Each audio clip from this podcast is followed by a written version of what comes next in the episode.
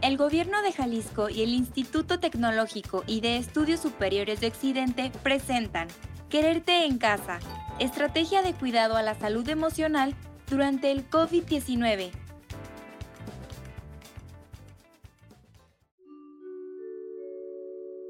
Capítulo 3. ¿Quién dijo que sería fácil?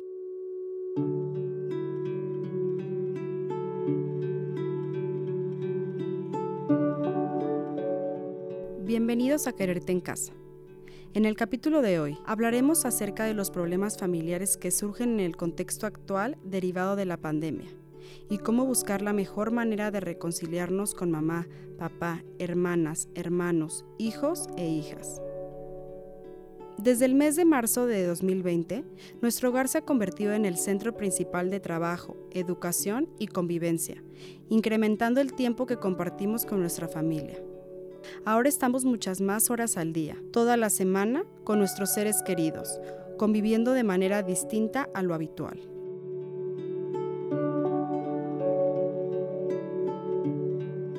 Pero a veces, el compartir todo el tiempo el mismo espacio físico, sin tener otros espacios en los cuales poder interactuar con más personas, puede generar o detonar irritabilidad, síntomas de estrés o ansiedad tener roces con otros integrantes de la familia, afectando las capacidades personales para tolerar los cambios. Lo anterior podría llevar a la toma de decisiones poco asertivas que generen ambientes dañinos para la familia entera. De acuerdo con la ONU, este tipo de situaciones puede aumentar la violencia doméstica de manera acelerada,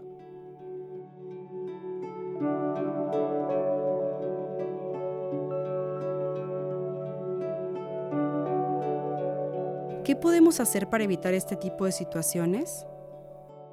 Para responder esta pregunta y otras más, invitamos a Regina Soto, quien es especialista como psicoterapeuta sistémica desde hace más de seis años. Hola, bienvenida Regina, ¿cómo estás? Hola, ¿qué tal? Muy bien, muy contenta de estar aquí. Como ya mencionamos anteriormente, debido al contexto en el que nos encontramos derivado de la pandemia, hemos tenido que pasar mucho más tiempo en casa conviviendo con nuestra familia. Y a veces pueden surgir roces o problemas entre nosotros, ya que la pandemia nos afecta a todos en mayor o menor medida. ¿Podrías platicarnos más a detalle por qué suceden estos problemas? Bueno, como ya lo mencionaban ustedes en la introducción, Debido a la pandemia, todos hemos tenido que pasar más tiempo en casa. Es normal que cuando pasamos mucho tiempo con una persona, en la relación surjan roces. Si a esto le sumas además el estrés como por toda la situación que estamos viviendo, ¿no? O sea, pues la situación global, digamos, pues el, estrés aumenta, las personas estamos más irritables y por lo tanto, pues somos menos tolerantes a la convivencia con los demás. Y este tipo de situaciones o problemas que se presentan, ¿qué consecuencias generan a corto, mediano y largo plazo? A corto plazo pueden generar que las personas se sientan como atrapadas, que el ambiente se ponga tenso y que estemos de mal humor. Sin embargo, si esto no se habla o se trabaja a tiempo, los problemas pueden ir aumentando al punto que podamos tener discusiones más fuertes y que lleguemos a lastimar profundamente a las otras personas. Otra cosa, por ejemplo, a corto plazo puede ser que nos sintamos cabizbajos, pero si esta situación se prolonga, pueden desencadenarse alguna depresión o trastornos de ansiedad. Ya que sabemos por qué suceden estos roces y conocemos algunas de sus consecuencias, ¿podrías ejemplificar dos situaciones problemáticas comunes en la familia y la manera en la que podemos evitarlas o solucionarlas? Bueno, algo que estaba pasando hasta hace un par de semanas es que las mamás tenían que ser maestras, mamás, profesionistas y además encargarse de las labores domésticas. Esto genera que se sientan estresadas y probablemente estén de mal humor, por lo que seguramente regañan más a los hijos o hay conflictos con el marido. En una situación como esta, sería importante que hablaran como familia, que pudieran expresar cómo se sienten y que pudieran pedir el apoyo que necesitan tal vez repartir las labores domésticas, este, pedir apoyo del marido en la supervisión de las tareas escolares y haciendo todo esto, pues es probable que la cosa mejore, ¿no? Otra, por ejemplo, podría ser el caso de un adolescente que de un día para otro dejó de ir a la escuela y de salir, ¿no? Y entonces dejó de ver a sus amigos, a la novia y empezó a estar 24/7 con las personas que en esta etapa de su vida probablemente más gordos le caen, que son los papás. ¿No? Es normal que se sienta irritable, que no entienda muy bien el, manejo de la situación o que le parezca exagerado las medidas que se están tomando porque él quisiera salir. Eh, una forma de manejar esto sería flexibilizarnos, por ejemplo, en el uso del celular, el Xbox, permitirle como tener estos espacios de privacidad para hablar con sus amigos y al mismo tiempo fomentar la sana convivencia en familia, juegos de mesa, etcétera. Creo que algo muy importante es que todos entendamos que esta situación no es fácil para nadie y que por lo tanto tratemos de ser empáticos y tolerantes con las diferentes situaciones que se presentan en la vida cotidiana. La psicohigiene es muy importante, buscar en qué entretenernos, cosas que nos gusten, cosas para las que nunca tenemos tiempo, el diálogo, respetar la intimidad de los otros, darles un espacio individual y al mismo tiempo fomentar la comunicación entre todos. Gracias por tus palabras. Ahora ya tenemos algunas herramientas para identificar los factores que detonan problemas familiares y algunas soluciones a los mismos. Ahora bien, tocando el tema de problemas que se pudieran haber generado antes de esta pandemia con algún miembro de nuestra familia, te preguntamos, ¿qué recomiendas hacer?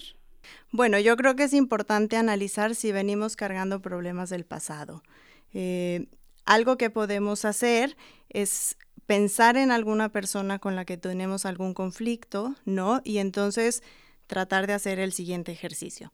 Me hubiera gustado que en lugar de haber hecho esto, ¿no? O sea, pensar qué es lo que la persona hizo que me lastimó, me hubiera, me hubiera gustado que hubieras hecho esto, ¿no? O sea, como qué necesitaría yo que esa persona hiciera.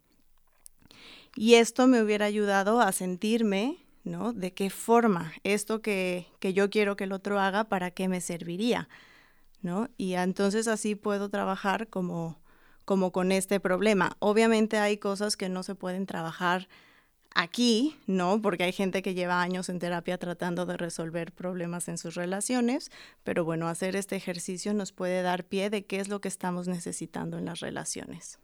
Y a partir de lo que nos platicas, ¿las personas podemos empezar a evaluar la opción de recuperar algún vínculo significativo que se haya roto o dañado anteriormente? Sí, pero yo creo que lo más importante sería ver si es sano recuperar ese vínculo, ¿no? A veces recuperar una relación no es lo más sano para la persona y entonces más, más bien habría que encaminarnos a sanar interiormente para seguir adelante aunque no recuperemos esa relación.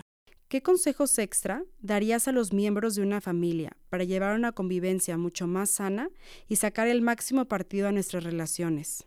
Yo creo que lo más importante en una relación es el diálogo y el respeto, ¿no?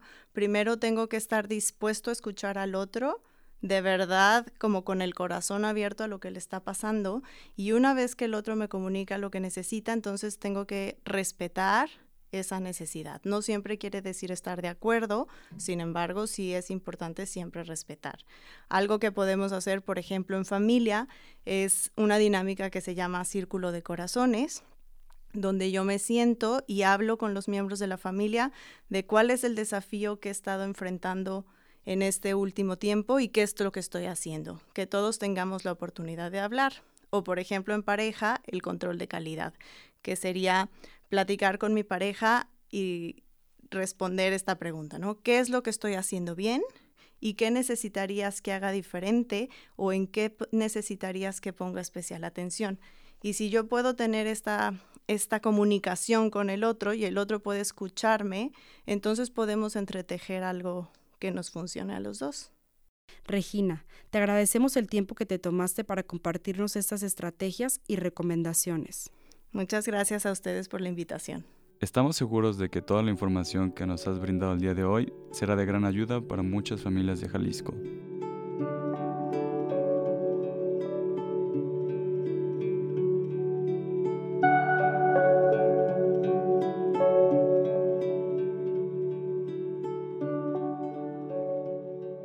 El contexto actual a causa de la pandemia nos ha afectado a todos y todas y nos ha puesto en situaciones difíciles que debemos de afrontar. Por lo tanto, es indispensable aprender a identificar de manera asertiva las emociones que se presentan a lo largo de nuestro día para atenderlas adecuadamente. Es importante sacar el mejor provecho de la situación que estamos viviendo actualmente y sobre todo, entender que tenemos una oportunidad de crear vínculos mucho más fuertes y sólidos con nuestros familiares y de crear nuevas dinámicas, experiencias e historias para perdonar y sanar. Nunca es tarde para intentarlo.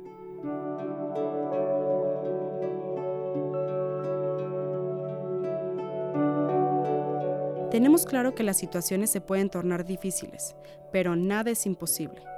Por suerte, acabamos de aprender diferentes estrategias para tener una convivencia familiar más sana y armónica.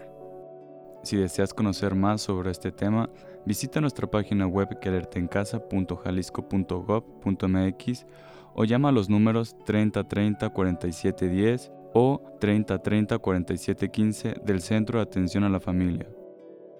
Si requieres de ayuda, contamos con una red telefónica para cualquier emergencia con expertos especializados dispuestos a ayudarte. Solo marca al 075.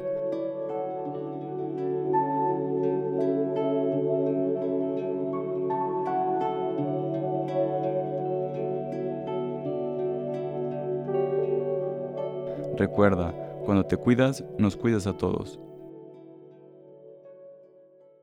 Esto fue Quererte en Casa una producción del Gobierno de Jalisco y del Instituto Tecnológico y de Estudios Superiores de Occidente, parte de la estrategia de cuidado a la salud emocional durante el COVID-19